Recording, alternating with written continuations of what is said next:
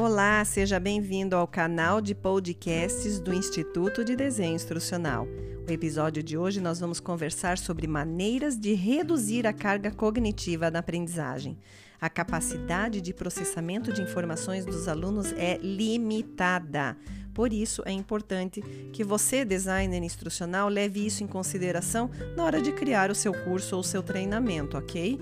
Vamos lá, existem cinco questões que eu quero conversar com você é, que vai fazer com que você entenda a maneira de reduzir um pouco essa carga cognitiva. Então, uma delas é apresentar algumas informações por meio de canal visual e algumas por meio de canal verbal. Se todo o conteúdo for processado visualmente, ou seja, por meio de texto, imagens ou animações, o canal visual vai ficar sobrecarregado. O uso de narração transfere o conteúdo para o canal verbal, distribuindo assim a carga entre os canais e melhorando a capacidade de processamento. Outra coisa, divida o conteúdo em segmentos menores e permita que o aluno controle o ritmo. Se o conteúdo for muito complexo e o ritmo for muito rápido, o aluno não vai ter tempo suficiente para processar as informações com eficácia.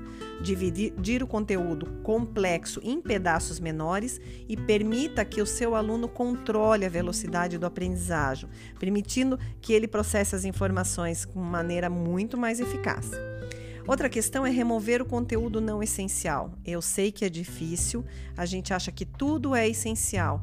Um dos maiores desafios do designer instrucional é saber cortar aquilo que é desnecessário, e isso é uma das questões mais difíceis para nós hoje.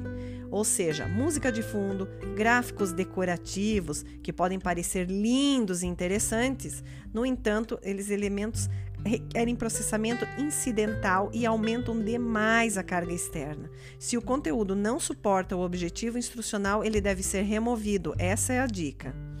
Outra questão é as palavras devem ser colocadas o mais próximo possível dos gráficos correspondentes. Quando o texto é localizado longe do gráfico correspondente, os alunos são forçados a escanear a tela para alinhar o texto ao gráfico, o que requer um processamento cognitivo bastante grande. Então, coloque o texto próximo ao gráfico correspondente e melhore a transferência das informações. E por último, não narrar texto na tela palavra por palavra. Quando o texto na tela é narrado, as mesmas informações são apresentadas aos alunos por meio de ambos os canais. Em vez de você distribuir a carga, os alunos são forçados a processar as mesmas informações duas vezes, o que significa um certo grau de redundância.